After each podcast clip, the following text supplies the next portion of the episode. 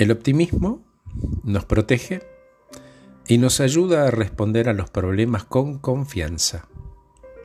Nos dice que siempre se puede hacer algo, capaz no sea lo óptimo, pero es bueno, porque siempre habrá espacio para mejorarlo.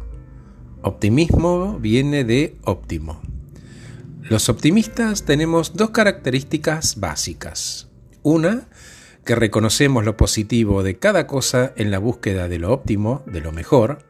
Y dos, que tenemos poco tiempo para pensar en lo que los demás piensan acerca de nosotros, porque esas opiniones están sesgadas.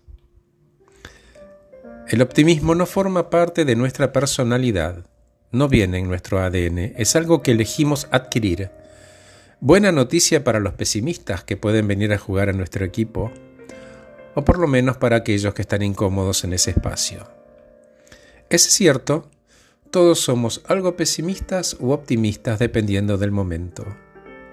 La diferencia entre uno y otro es cuál predomina y cómo nos entrenamos porque al final es como un músculo. Una persona más optimista conoce sus cualidades y sus límites, así que no necesita compararse con otras personas, sino que se enfoca en ser mejor que ayer y que antes de ayer.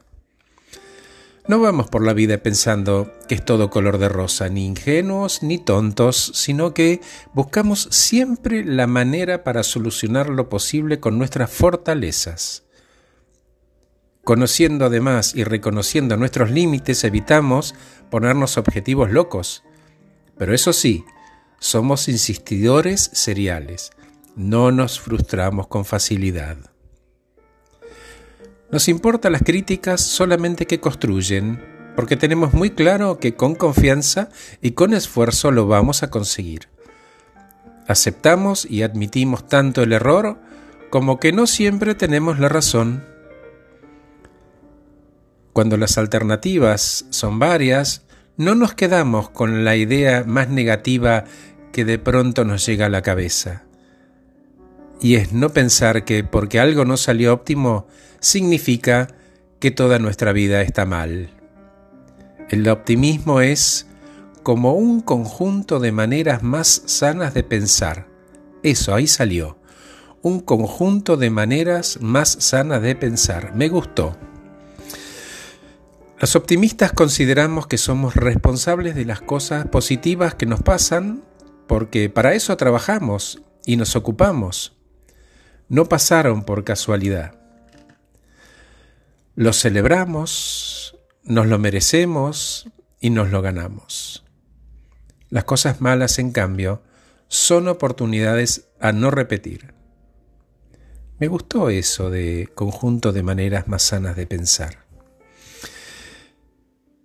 Quienes saben dicen que los optimistas resolvemos más cantidad de problemas porque los tomamos como desafíos. Y si no funciona, nos recuperamos con más rapidez que un pesimista que capaz elige revolcarse en sus fracasos y sus miserias. Como todo, hay un extremo malo. Existe algo llamado el optimismo tóxico, que en mi opinión es un pesimismo disfrazado. ¿Qué dice el optimista tóxico? Dos frases típicas del optimista tóxico. Pero no, sácate eso de la cabeza, ¿querés? Otra es, no, olvídate, tenés que ser positivo, con esa actitud estás muerto.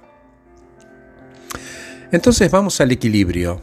Una persona optimista busca ser busca ver el lado más positivo de las situaciones siempre que haya algo concreto dentro de las cosas reales y posibles. No se trata de negar. Ser optimista es bueno para la salud y nos mantiene la esperanza de que lo que hacemos saldrá lo mejor posible sin ser imprudentes. Te dejo con una frase. Los optimistas siempre tenemos un plan. Los pesimistas siempre tienen pretextos. Gracias por escucharme, soy Horacio Velotti. Acabo de regalarte este podcast titulado El optimista no es un ingenuo. Gracias por escucharme. Que estés muy bien.